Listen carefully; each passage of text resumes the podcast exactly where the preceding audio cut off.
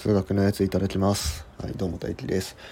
え今回はですね数学をやれば疑う力が身につくっていう話をしようと思います。はい。えー、この配信はですね、えーと、俺がねいつもねスタイフで聞いてる配信者さんのあの宋大輔さんってね、えーと、幸せな話し方コーディネーターっていうね、うん、すごいいいですよね、うん、あの声がねすごい好きなんですよ。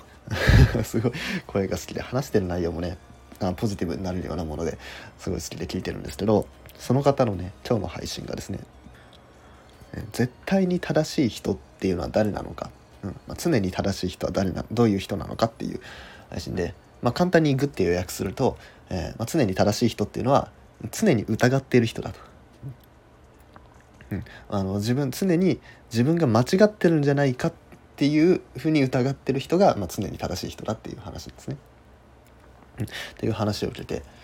もう数学なんてまさにそれだなって思いまして、うん、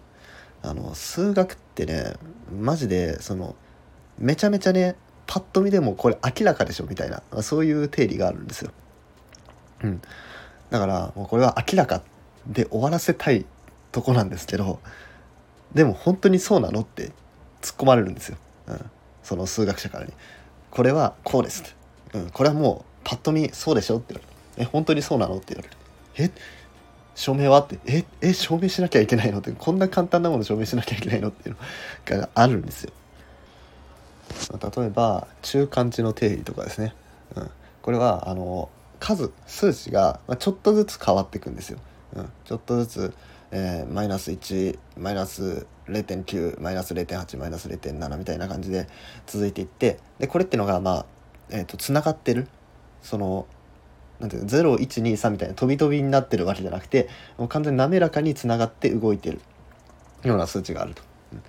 でそれが、えー、マイナスの値スタートがマイナスの値でゴールがプラスの値だったらこの中で絶対どこかでゼロになる点があるよねと。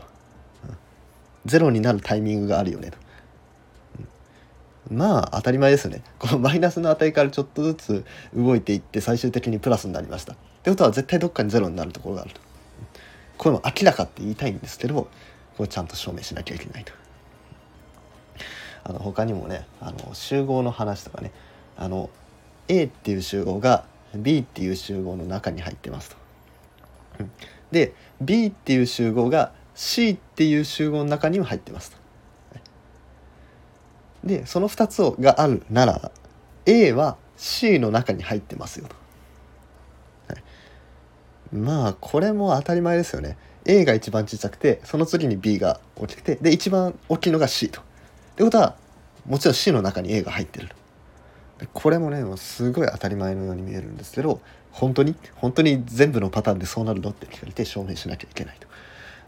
うん、いうことなんですよね。うん、でもうねもう数学ではねもうずっとそれの連続です。うんえーまあ、ある定義があってじゃあこれ用いたらこういう結果になりますよねと。ままあ、これはもうどう考えてもこうなると。っていうふうに思ってたら「えなんで?」って本当に全部そうなるのって聞かれるわけです。偶数足す奇数は奇数になりますよって本当に？本当にそうなの？って言われるんですよね。うん、で証明しなきゃいけないと。まあねまあそんな面倒くさいものなんですけどでもそういう疑い深さというかそういう疑ってかかる姿勢があるからこそこう正しい絶対に正しい、えーまあ、絶対にっていうとあれだな。あれなんですよね。あのなんでこれはなんでこれはなんでって言い出したらあの止まんないじゃないですか。これ本当にそうなるの？これ本当にそうなるの？ってこれも証明してっていう。で証明の内容に関してもこそれ本当にそうなるのか証明してっていうふうにやっていくとあのキリがないじゃないですか。うん、だからですねあの一番最初この証明証明証明っていうこの一番原点のところにあるところ、うん、ここに公理っていうものがあるんですよ。でこの公理っていうのは証明することができないんですね。うん、そのこれはもう明らかに正しいだろうっていうものが公理なんですもう本当に全人類もどどんな見てもどんな人から見てもこれは正しいだろうっていうようなものが公理として存在するんですね。でその公理は証明できないと。でその証明できない公理をスタートして、えー、いいろいろねあの証明ができるわけなんです。だからその数学が絶対に正しいかって言われると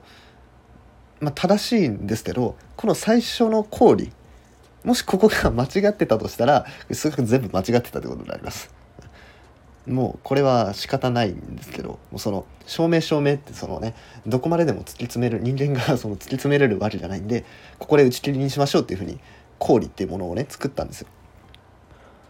その氷っていうものが正しいかどうかっていうのは分かんないけどでその氷に基づくとこういう証明ができるねっていうことなんですね。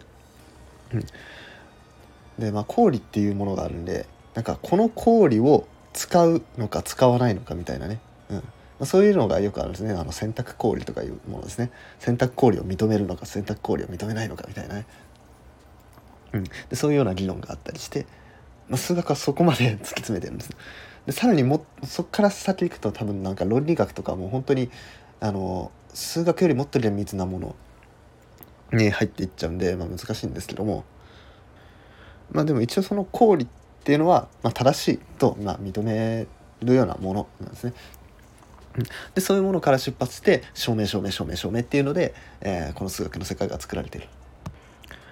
いる。で逆に言えば、まあ、ある定理があった時に、まあ、それが本当に正しいかどうかっていうのを確かめたかったらその公理とかね。あとは定義ですね、うん、これはこういうものですとか、うん、この記号はこういう意味ですみたいな。そういうような公理とか定義にまで戻ってあの証明しなきゃいけない。でこれはどんだけ明らかなものであってもです。どんだけ明らかなものであってもこの最初の、えー、公理とか定理で説明できないと数学の中ではあの認められないと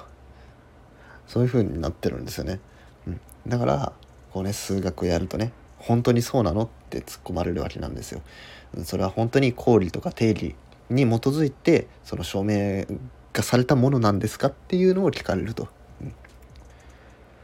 でまあそういうことをやってればその日常生活の方でも、まあ、何か正しいと思われているものに対して疑問を持ったりとか本当にそうなのみたいな、まあ、そういうような見方が持てるようになるんじゃないかという。まあ、ここの因果関係は不明ですけど数学ができるようになれば疑問を持てるようになるのかっていうのは不明ですけど、まあ、もしかしたらその数学やればそういうね疑問を持つような、えー、力を持てるんじゃないかなという、まあ、推論ですね。ま、これはね証明されてないんでこれ本当に正しいかどうか分かんないですけどもしかしたらそうなんじゃないかなという話です。はい、というわけで今回の内容は以上です。えー、面白かったなって方はいいねやフォローなどお願いします。なんかこんなことを話してほしいとかね、えー、質問とかリクエストあれば、あのー、コメントなどで募集しております。はい、それではごちそうさまでした。